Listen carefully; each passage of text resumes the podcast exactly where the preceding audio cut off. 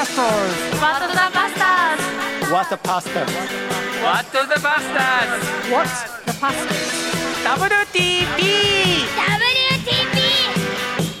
What the Pastors? 皆さんこんにちは What's the Pastors 豊田信之です大島重則ですこの収録がゴールデンウィーク前でいよいよまた緊急非常緊急え緊急事態え緊急事態宣言って時に収録中ですが最近は槍のウーバーイーツ？最近。あ最近。これねこれ全然ね もうね僕らねあの台本ない台本ないって言いながら最近入りか。ー最近は。ちょっとノブさんのために開く D がですねまあなんか話題提供した方がいいかなと思って書いてくれてたんですよそう。うん。でも緊急事態宣言も読めへんでしょ。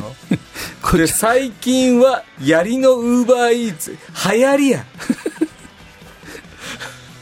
すいません。でもうほんまにあかんねこの。読まれへんねん僕。なんか知らんけど。最近流行りのウーバーイーツ。うん。使ったことありますか？はい。うちありますよウーバー。やったそう。うん僕たちウーバーイーツの範囲外なんですよ。なんで誇らしげに言うの？だから注そ文できへんねん。あそう、うん。出前館は？まあ出前感はあるかもわかんないけどね。でもほら僕たちの町にレストラン少ないからうん。多分やってないんじゃないかな。そう。多分。えー、ウーバーね一回でもね家ミスって僕2回やったことあるのかな。ちょっともう体調悪いしもう頼もうか言うてでマックとかでも運んでくれるし、ね、あマックやるってね。うん。うん。そうそうそう。あれはプラスアルファで料金発生するの？ちょっとはあのだから何パーて10パーぐらいなんかな。それぐらいでうん。運んでくれるっていう。じゃあ使ったことありますって僕に聞いてくれて僕はありますよ。おありますか？ありませんよ。でもうこの話は広がらないね。でもハワイでさウーバーに乗ったよね。あウーバーねそうそう僕の中でなんかウーバーって言ったらそのタクシーのイメージやんなるほど。なんか、俺は 嬉しそう。でもあれ驚きやったね、うん。ほんまにそこら辺の兄ちゃんとかがそう。普通に来てくれるんやもんね。携帯でさ、うん。走ってる車が位置情報が分かるしね、うんうんうんでどのドライバーが運転してるかってのも分かるし評価も分かる、であそっか。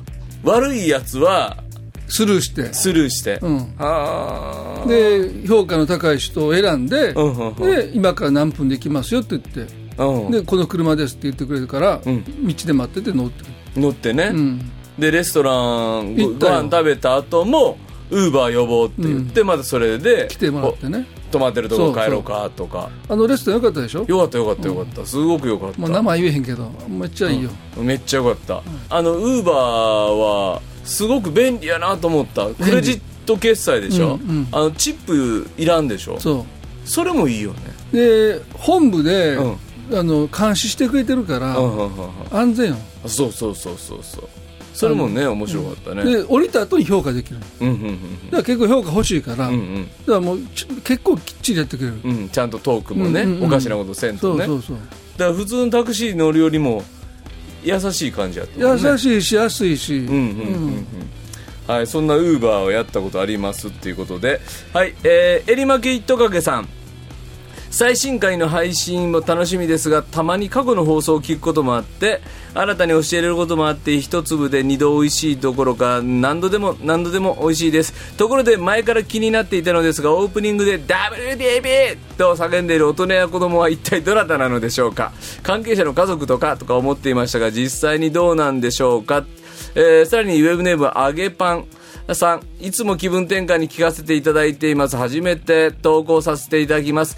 姉妹でリスナーです、えー毎回妹と電話すると必ず一度はあの男の子のタイトルコールの真似をしてダブ 爆笑するのが通例になっています、WTP っていうですね。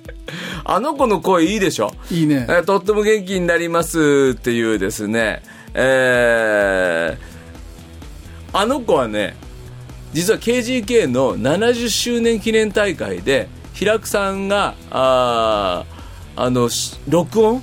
いろんな集会の録音録画とか、まあ、いろんな助けてくれながら PBA この太平洋放送協会のブースを作ってくれてて、そこでね「ワット・ザ・バスターズ」ブース作ってくれたんですよ。ああそうなので多分なんかステッカーも配ったりもしてたよね。でその時に皆さんの声を拾っこのマイクに向かって WTP って言ってってくださいっていう、はいはい。だからものすごい何百人も来てる、うんうん。もう1000人ぐらい超える集会やったんで誰が言うたか分かってないんですよ、うんほぼほぼ。まあ自分本人はわかるでしょ？でも本人は、うん。じゃあそしたらその本人にねこの間会ったんですよ、えー？男の子に？男の子に、えでその男の子のお母さんも言ってるんです入ってるの？入ってんの。えー、すごい。そうそう相川さんやっぱ言うてしまった。もうねめあの KGK のほぼ同期なんですよ。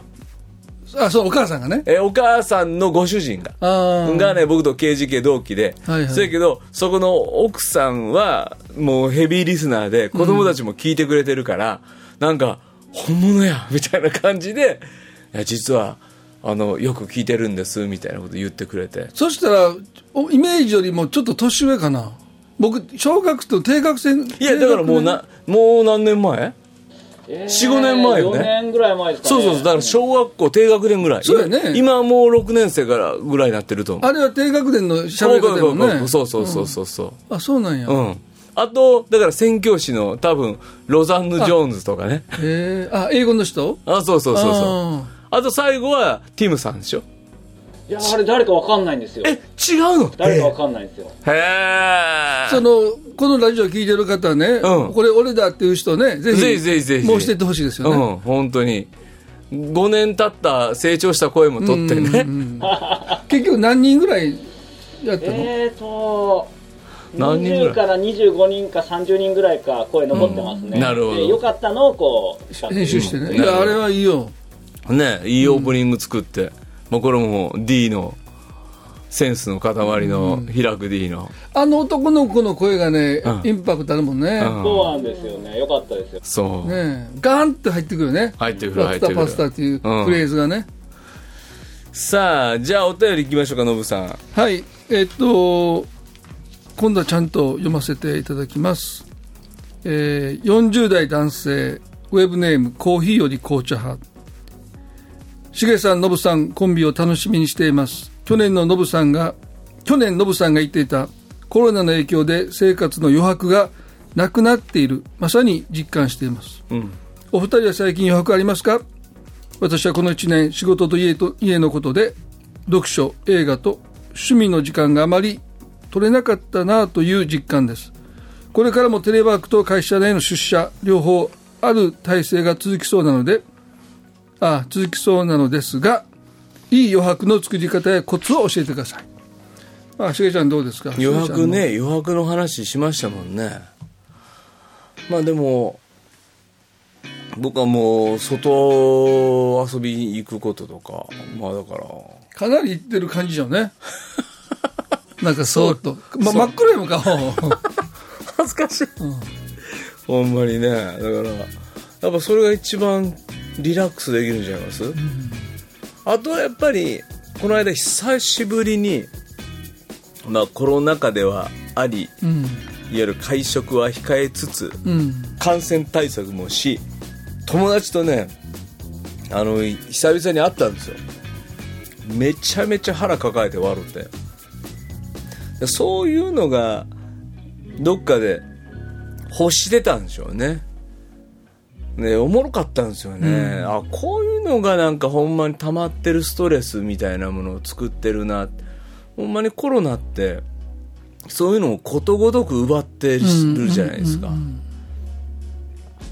楽しいことリラックスすること自分を取り戻していくような、そういうことかな、まあ、あとは僕はお風呂入るの好きなんでね、お風呂行くことそれもなんか外の温泉行かれへんくなってきたし難しいです、まあ、家でじーっと風呂入るのもそうかな。割と一人になる方がいいタイプ？それともやっぱりさっき言ったように人といる方が？ノブさん一人やっていうもんね。僕一人やね。うん。うん。僕はねどっちもかな。まあでも一人一人の時間はすごくずっと大事。でも余計にもう今一人でする仕事も多いでしょ牧師って、ねうん。黙々と説教原稿書いてるってこととかあもう多いから、まあ、人とも会ってるけどね。うん。そうね。あとは夫婦でうまいもん食いに行くっていうのが一番余白かな、でもやっぱ、まあ男友達とうんうん。わーわー喋るのはやっぱ楽しいですね。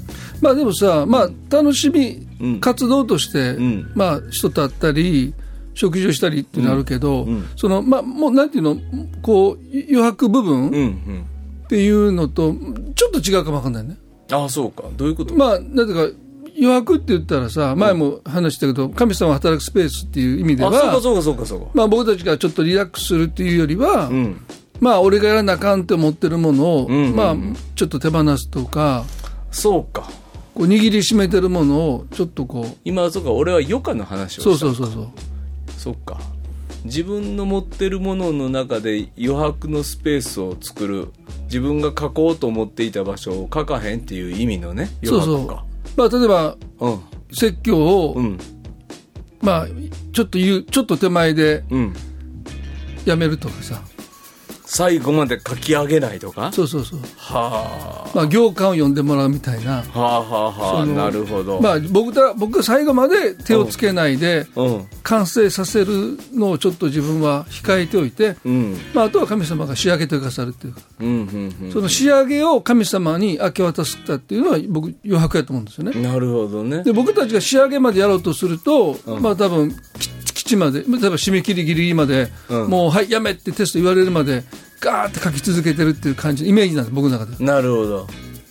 あそういう意味ではね僕はねいつも気にし大事にしてることはあのー説教原稿は木曜日まであらかた書くんですよ。うん。89割、うんでそっからね金土はねほったらかすんですよ。うんうん。で寝かしとくってそうそう、うん、寝かしとく。でも同時にあのーもう席のこと考えない。うん。でも生活してたらいろんなところでひらめくんですよ。でそこに神様がこの準備をしたけどお前ほんまにあの群れにこの群れこの教会にそれで語るんかって言われる時間を過ごしてるんやと思うんですよね、それ余白かな。いや余白よ。うんうんうん。だから単にこう一日の中でんうん。何もしないっていう時間を設けて、うん。っていう意味じゃないよね、うん。ある意味では、そそれも含まれるけど、うんうん。やっぱ最終仕上げを、うん。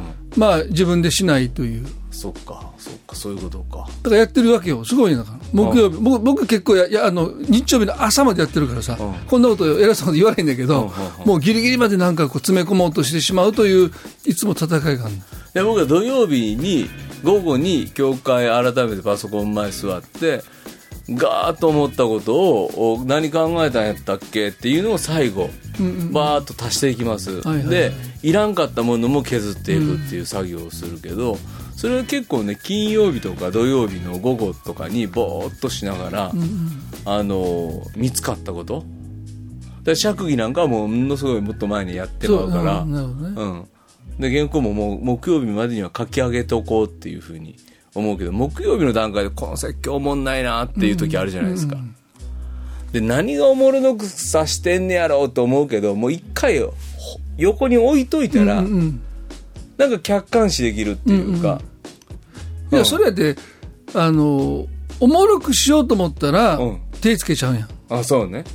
うん。だからもう最後はもう神様に任せるって意味で、うん。まあ、手放してるっていうのはすごくいいんちゃうかな、うんうんうん。それはもう手放してますね、ん。手放してとこで見えてくるものを待ってるっていうのはあるかな、そういうことか。僕もね完全元気なんだけど、うんうん。当日はもうそれに縛られないようにするっていうのが僕にとって余白やねん。なるほど。なるほどね。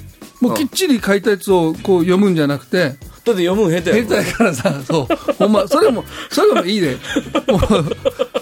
だから俺いや今日読んだらめっちゃ下手やのに、僕説教めっちゃ流暢に喋ってるでしょ？かまへんやろ？かまへんかまへんあかんねんよ。だから、だからそれもあると思う。でも完全原稿で僕。うん。もう大体7ページちゃんと書くねん。うんうん6500文字ぐらい。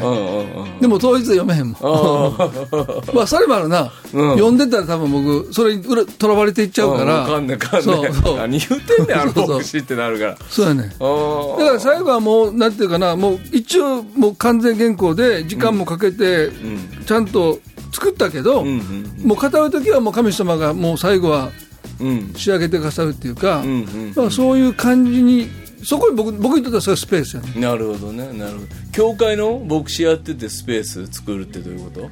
まあ、例えば前にも言ったけど、敵をまあしないってことだし、そうね。でまあだから、この説教を聞いたら、皆さんの生活はデボーションすることですよ。お祈りすることですよ。はい、悔い改めましょう。みたいなことは言わへん。言わないね。それを一人一人に働かれるスペースを牧師が守ってるからやと。大切あとにしてる。成長のスピードも決めないよね。うん、そうね。うん。それぞれの成長のスピードがあっていいと思うので、うんうんだからそういう意味では、まあ、肩にはめないっていうことも、うんうんうんまあね、一つのス、そこにスペースがあると思うしね。そうね。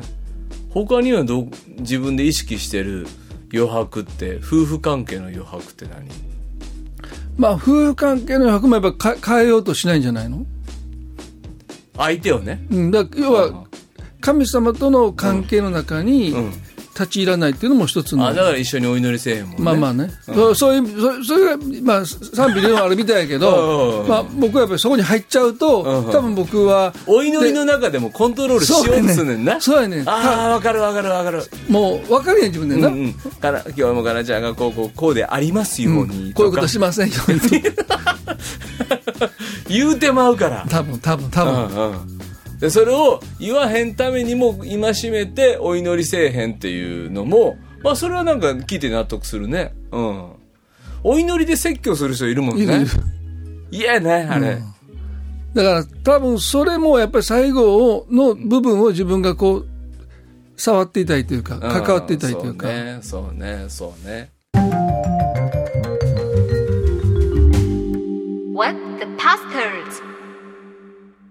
例えばね子供も、ん僕教科書の本ほら企画で出版した、子育ての、はいはいねあのジョン・タウンゼントという人はいはいとヘンリー・クラウドがね、うん。子供が成長していく上で親の影響力はうん。何割あると思いますか？といううんうん。お互い質問し合ってね、はいはいはい。要はこういう子供になったのは、うんうんまあ、親の責任がどれどれだけあるのか、うんうんうん。だから臨床でずっとほらはいはいはい。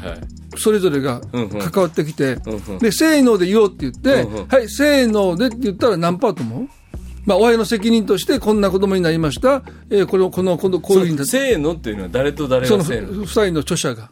それぞれが彼は臨床の現場で、うんまあ、いろんなカウンセリングをずっとしてきて、ーでこういう子供が育ちました、はいはい。あこれは親の責任が何パーセントあるかなっていうのを、まあ、ずっとこう考えてきてで一緒にせーので言ったら一緒やってんあ、そそれ何パーセントと思うう。もう、わからん。全然わからん。10%とか。いやそれ親の責任10%なそう少な少ない？いや、わからん。だからそれもう、俺、俺そんなにあったら嫌やっていうか、うん。ものすごくあるみたいな感じになるのが怖いから、まあまあ今そうやね。低く言うてるんやと思う。え？僕も15。15、10、開くはい。15。彼が言ったら20あ！僕それ聞いてでもホッとしたあ、いや、ホッとする、ホッとする。それでもう50超えてたらもう嫌。そうやろ？もうほんまにごめんなさいって子供に言うしかないもん。8まあ、もちろん虐待とあかネグレクトとあかまあ、ーそういう場合はちょっともっと影響高くなるよあそうかそうかそうか。でもまあ一生懸命やって、まあ、不完全でうん不器用でね、失敗しながら、でもまあちゃんと向き合ってやっていく場合は80%やっぱり子供の責任なんだ、うん。子供が自分で判断して。もう自分でそういうふうになっていく、うんうん、だから親のせいでだから親は必ず自分のおあの時ああ言うたんがああやったんちゃうやろうかと思ってるけど20%ぐらいやと。そうそんな影響ないと、うん。逆に言えばね、うんうん、心理学のお分析の中でもごっつ責めるでしょ？ノブさんなんかごっつのそんってな僕いやだから僕80と思ってたもん、自分の、うん、あそれ聞いといてよかった。ノブさん80ある思ってたんや。だから父親がいなかったという寂しさがさ僕の中でめっちゃ大きかったから。そっかそっか。だからそこで80ぐらいの影響力が俺の父親としての影響力あると思ってたからだから僕がこんな風になったのは、いや自信がなかったしね、若い頃、うんうんで父がいなかったから、まあ、本にも書いたけど、でもそれは僕の中ですっごい大きかったんですよ、パーセンテージが。ということは僕が父になったら、まあ、80ぐらいの影響力を子供に持ってると思うから、それはコントロールしちゃうよね。80も影響力あるんだから。そりゃそうよ。だって友達と遊びに探しに行けとか言うんやろ？そうそう。最悪や最悪そんな。ん最悪よでもそれが言えたのは、80ぐらい影響力があるとどっかで思ってたからと思うんですよ。うんコントロールできると思って。コントロールできる。だからお前がこのまま家で一人で友達とも遊ばへんような子供時代なんて、寂しすぎると。そうそう。だから俺の力でなんとか、外に友達と遊べる子にな、ならせたらなあかん思ってたから。うん。もう毎日約束して帰ってきてさ、でもう外で大おたくさんの友達の中でもう一番輝いててさ、リーダーシップ発揮して、サーバントリーダーもしてう、ん。ね、もうすごい息子さんですねって言われないといけないっていう、それ俺できるのに、それやってないっていうのは無責任やと思ってたのだから80%も影響力与えるはずやから、そ俺のやるべきことやってへんとう、。そう。しんどいね。そしたらもう学校で喧嘩するわ、もう校長先生に言われるわって、お前どないしとんねんと。え、でも、今、子供らに親の影響力何パーあったと思うって、もう、ノブさんとこも大きいじゃないですか。これ聞くの怖いね。俺、うちも子供になんて言うやろ。でもね、やっぱ、僕、長男に聞いたんかね、うん、うん。そしたら、思っ、まあ僕すごいだから、最初の子供やし、うん、うん。まあ、いまだ葛藤もしてたから、まあ、ものすごい申し訳ないなって気持ちもあって聞いたの。うん、まあ、意外となんかあっさりしてて、うん。だから、あ、やっぱりそんなもんか。あ、そんな高なかったんやまあ本人曰く、あ、よかったよかった。いや、もうお父さんめっちゃ俺、まあ、キレて怒ってたと思ったけど、いや、お父さん怒ってた、全然怒ってなかったで。う嘘やろって、俺めっちゃ、自分の中ではもうめっちゃもう感情をコントロールできなくて、まあなんか怒ってたって言うけど、息子が長男がさ、じゃあそんな怒ってへんかったって言われた時に、だからもうほっとした。あ、ほんまやね。まあ怒ってんねんね。怒ってんねんけど、影響力として、どれだけの残ってるかというと、そういうことよね。そう。そういうことよね。めっちゃ怒ったにもかかわらず、また言うとるわあぐらいの。そうそうやねんそうやねん、うんうん。いわもう辛い苦しいやめてっていうふうに怒ってる時に感じてるわけじゃなくて、アホちゃうか。また親父また怒っとるわってほんとそうやと思う、んんん。だから大体子供の方も2割ぐらいでしか、もう受け止めてへん。じゃあ自分が子供の時もそうじゃないですか。圧倒的な影響力ですよ、親は。うんうんそういう意味でも人生の20%の影響を与えるっていうのはすごいじゃなまあいですか。5分のそれ1やからね、ううんそれはすごいと思うそれはすごい量ですよ。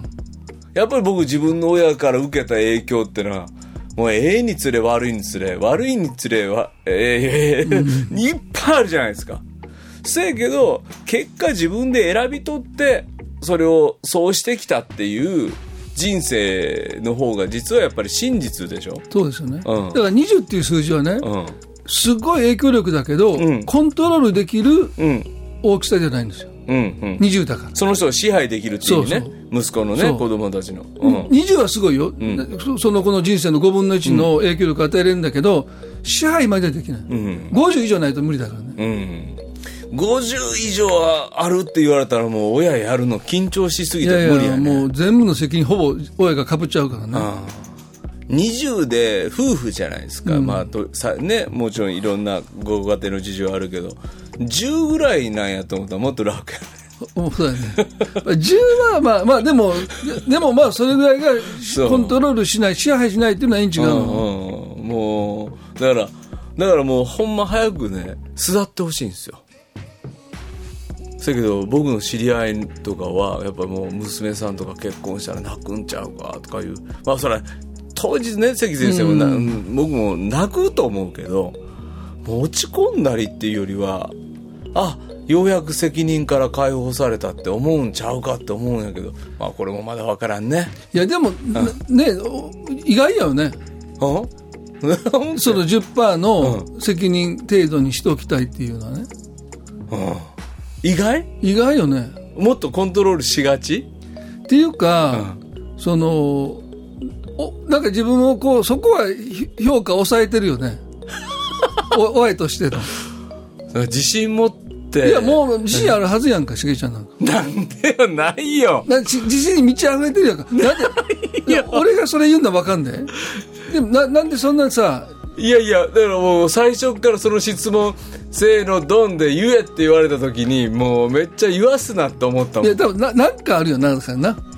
何？いやその自分の影響を自由に抑えたいという気持ちがあるわけよ。だからもう罪深さよ僕の子供に対してやってきた。まあ俺は僕は自己開示してるからな。僕はもううちの奥さんメッセージ書いてるから、うん。結構もういろんなところでなんちゅう牧師やって言われてるけど。僕は、えーこれ言ったっけ？あのうちの息子がねその大学受験いろんなことでほんまに辛い思いしたと時間があってでその時にあの息子が俺がここで挫折をせえへんかったら努力して勉強したら絶対にあの成功するというか手に入らへんものなんてないんやっていうふうに、だって俺やったもんっていう。で彼にとってはそまあだからそんなにあかんと思わへんけど、まあ、そんなに運動できるっていうわけでもないから俺は勉強で勝負せなあかんかってんっていう思いもあって。でも僕はねでそれでこうそのままやったら嫌な親父になったと思う。お前もっと勉強せよ。だってやったらできんねん。やったらできんねんっていうクソみたいな親父になったと思うって言われた時に僕一つ思い出して僕ね息子が持久走大会があって僕ね持久走めっちゃ遅かったんですよ。で僕の小学校で僕の学年より僕より遅いのは友田君っていう。もう友田君だからあの徒競走とかでも用意どんで大体早いもん順から並ばれていくわけですよ。ええ戦いするように。で僕は友田君といつも最後にいるんですよ。めっちゃ足遅いから。でも友田君頼み頼みなんですよ。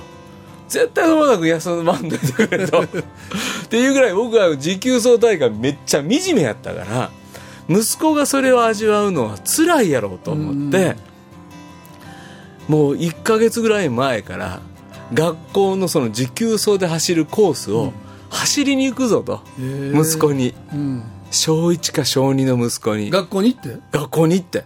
まあまあ近所やからね、うん。家から。でもう暗くなって誰も子供もおらへん。誰も恥ずかしいもんなもあるかいって。もうコースの下見や言うてで息継ぎが大事やと。あ でこの息継ぎであのこの坂道を登るんやと。でこの坂道のここでもう一頑張りしよう。とか言ってあの僕はもう父親としてねええ父親と走れた記憶を彼の映像の中で焼き付けれた夜やったんちゃうかぐらい思ってたんですよ。そしたら息子がもうあれがクソやったと。あ後になって？後になってから、うん。もうお父さんにあの連れて行かれた持久走の練習がもう嫌で嫌でしゃあなかった。い一回だけじゃないの？何回もやったの？やもう僕の中では1回か2回かやったかな、また毎年あるからね。もうだからもうあんなクソみたいな時間なかったって言って僕にとってはなんか父親の、もう関与8割やないもう9割10割で、お前の持久走大会を乗り越えれる俺のような友田君みたいにしかおらんような状況から助けてやりたいと思ってたから、でその話をこの受験終わりの時に、うん。せやなと。あの時の俺は走って練習したら、なんとか持久走勝てるって思えるようなあの嫌な親父やったなって言ったらうちの息子が「ほんまそうやった」って。言って、だから俺はそのお父さんみたいにはなりたくない。って言いたくない。あそうなんや。っていうつまり自分の期待をん。持久走大会で息子は息子で受験で勉強頑張ってある成果を出した。せやけどそれを挫折したことによって努力して頑張っても叶わへんことってあんねやっていうことを知っとける父親にななる準備を神様があえてしはったんやったらそうなんかもしれんみたいな。受け止めたんですけどお前偉いな言いながら俺みたいにならんでよかったなっていうそんなんがあでもよくね、あの時のことが、ななんていうか、言葉悪いけど、まあそういう辛い経験あったって、ん。い言って言え、いね、言える関係はいいよね。あ息子と？もっと普通さ、後になって出てくる時あるけど、うん。早い段階で言ってくれる方がいいじゃん。修正できるから。はい子育て終わったか言われたってね、うん。反省しかできへんから、後悔そうそうそうそう。だってだからいつかなじゃあほんま19歳ぐらいに娘が19歳か。あじゃあじゃあ違うもっと15歳10ぐらいの時にお父さんに言われてひどかった事件。10位からみたいな。二人で話したら言うとったな、子供たちが。そうそうそうそうそう。それを僕はずっと聞きながら、すいませんでした。すいませんでしたすごいよな、それはすごいと思う。いやいやでもほんまにねあの理不尽にケンタッキーフライドチキンをこのなんかバなんかババレるっていうんかな、うん。なんかそれででその食べてる真っ最中にうちの息子がなんかの戸棚か壊してるのを僕が発見して「お前なんでこれ壊したん？を言わへんかって」みたいなことを怒って、うんだからもうケンタッキー見ると、ん。あのお父さんの怒ったんをすぐ思い、だから俺ケンタッキーあんま好きちゃうねんとか言って、へえほんまごめんなみたいな話とかね。だから全然僕ねええ父親じゃないんですよ。うん、そうやもうな。俺の方がいいやんか、とかで。だからだから僕はもう10%ぐらいにしといてほしいってほんま思いますまあでも、それで支配しないんやね、ちげちゃうんだから。だいやーいやもうだかからら支配するの怖いやろ。怖いよ怖い僕怖くなかったもん。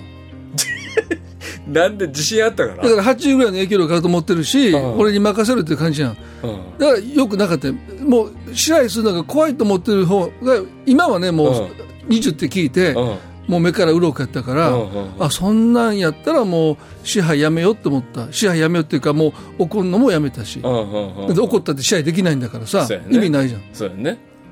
まだ言うとるわ親父が。そうそう、あ、あそうなんやと思って、本当にそれで変わったの、僕。うん、だそういう意味では子供の人生の余白は、うん。俺らが支配書きに行ったらあかんと。そでもこれ何歳になっても子供は子供や言うて書きに行く人もいるし、う、いる。うん、ずっと子供のことで悩んである人もいるし。うんどうやったら支配せんで済むんかな？まあ、やっぱりそれさ、そのう80ん。はもう神様がうん。働いてくださる場所やからね。うん。20だけやでしてええのは。そうそうそうと思うよ。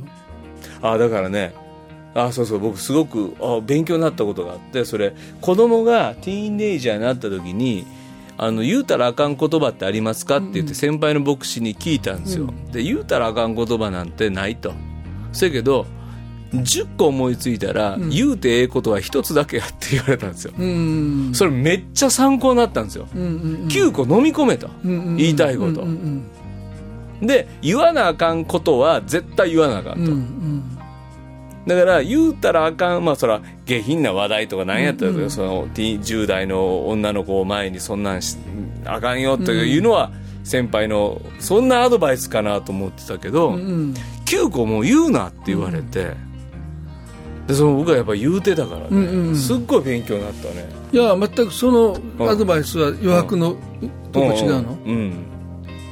うん。で逆に9個はちゃんと誰かが教えてくれるそのちゃんと誰かを神様が送ってくれるって信じることよね。うん。うん。だからその人の人生に決定的なうん。影響を与えることをうん。20%しか影響力のない親がうん。言っちゃうとうん。影響力薄薄まっていくじゃん薄まる。だから多分それは神様が誰か取ってると思う。例えば先輩とか、友達からさ「お前こういうとこ直した方がいいんちゃうか?」って、そんなことしたらお前人生おかしくなるぞっていうのを、親が言ったら、ん。まあ影響力20の中でしか伝わらない。そうでもめっちゃ仲いい親友がさ言ったらね。俺ちょっともう今日は言わせてもらうわって、お前これはあかんぞって言われた時の影響力がすごい。だからその時の影響力が傷つきすぎんために私が先に言うといたらなみたいなことまで言って考えるでしょ親はね。